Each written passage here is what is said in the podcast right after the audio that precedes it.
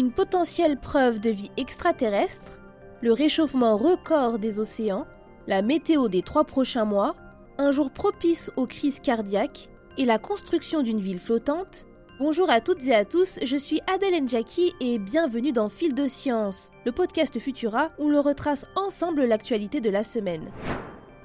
La découverte de la vie extraterrestre est à portée de main des astronomes viennent de découvrir du phosphate, un minéral essentiel à la fabrication de l'ADN et indispensable au développement de la vie sur Encelade, une des lunes glacées de Saturne. Pour en arriver à cette conclusion, les chercheurs ont analysé les données de la sonde Cassini. L'engin aurait dévoilé la présence de phosphate dans l'un des anneaux extérieurs de Saturne, dans la zone où se trouve le satellite. Sur un millier d'analyses établies par les scientifiques, seules 9 particules de glace recueillies par leurs soins présenteraient des traces du minéral. Selon les chercheurs, il pourrait y avoir dans l'océan d'Encelade une concentration de phosphore jusqu'à 100 fois plus élevée que celle que nous observons sur Terre, ce qui les amène à penser que les lunes glacées situées au-delà de la ligne de neige carbonique, un endroit dans le système solaire éloigné de notre étoile, seraient plus susceptibles de cacher du phosphore en abondance. Attention toutefois, la présence de phosphore sur cette lune ne démontre rien la présence d'une vie extraterrestre. Pour cela, il faudrait que le phosphore ait pu former des liaisons avec du carbone pour fabriquer de l'ADN, ce qui nécessite le recours à une chimie très particulière.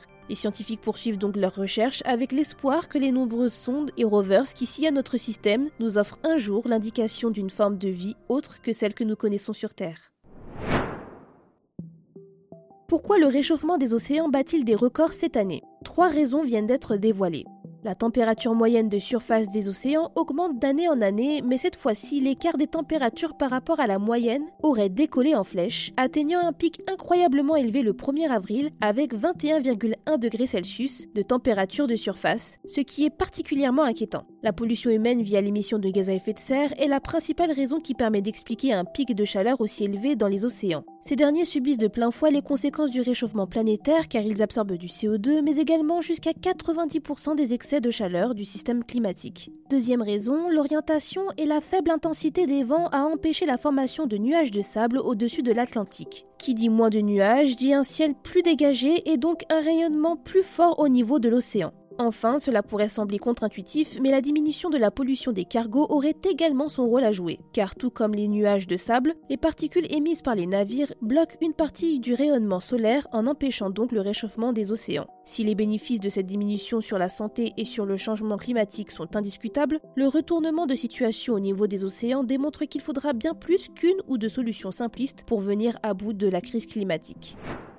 Y aurait-il une journée plus mortelle qu'une autre? C'est ce que laisse à penser une étude britannique qui relève un pic de crise cardiaque grave les lundis en fin de matinée, soit le premier jour de travail pour la majorité de la population. Cette information a son importance car elle pourrait permettre aux médecins de mieux comprendre et appréhender les maladies cardiovasculaires, des maladies pouvant être mortelles. Les chercheurs auraient trouvé un lien entre l'infractus du myocarde avec sous-décalage du segment ST, la forme la plus grave de cette pathologie, et le rythme circadien, c'est-à-dire le cycle de veille et de sommeil de l'organisme. Pour en arriver à ces conclusions, ils ont analysé les données de plus de 10 500 patients irlandais admis à l'hôpital entre 2013 et 2018 pour ce type de crise cardiaque. Le dimanche, mais surtout le lundi, sont ressortis comme les jours où les taux d'infarctus étaient les plus élevés. Attention donc à ménager votre cœur quand vous allez travailler. Vous avez toute la semaine pour vous occuper de vos dossiers.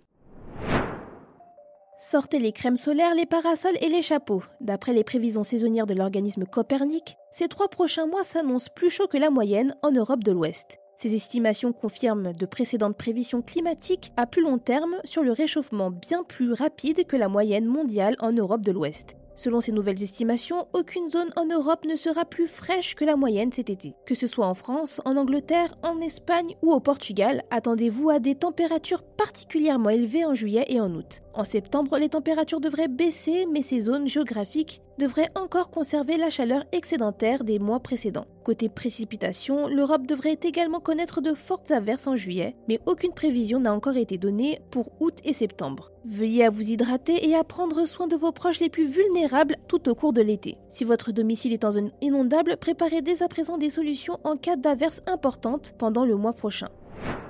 Et on finit cet épisode de Fil de Science avec un projet futuriste. La NARC, une entreprise japonaise, a pour ambition de créer une ville flottante d'ici 2030. Nommée Dogen City, la ville serait conçue pour faire face au changement climatique, à la montée du niveau de la mer et à l'augmentation de la population mondiale. 40 000 personnes, dont 10 000 habitants, et 30 000 visiteurs devraient pouvoir mener leur vie sur place. La cité sera composée d'un anneau extérieur conçu pour résister aux tsunamis et contenant entièrement la ville, d'une infrastructure flottante qui pourra se déplacer librement à l'intérieur de l'anneau et de centres de données qui devraient être placés sous l'eau pour leur refroidissement, limitant ainsi leur consommation électrique. L'objectif serait pour la firme de concevoir une ville connectée dédiée à la santé, des services de télémédecine, des laboratoires d'analyse et de chirurgie robotique à distance devraient être mis à disposition des habitants. La ville devrait également produire sa propre électricité et sa propre nourriture grâce aux panneaux solaires et à l'exploitation de l'eau de mer. Retrouvez les images de cette ville flottante futuriste et le reste de nos actualités sur Futura.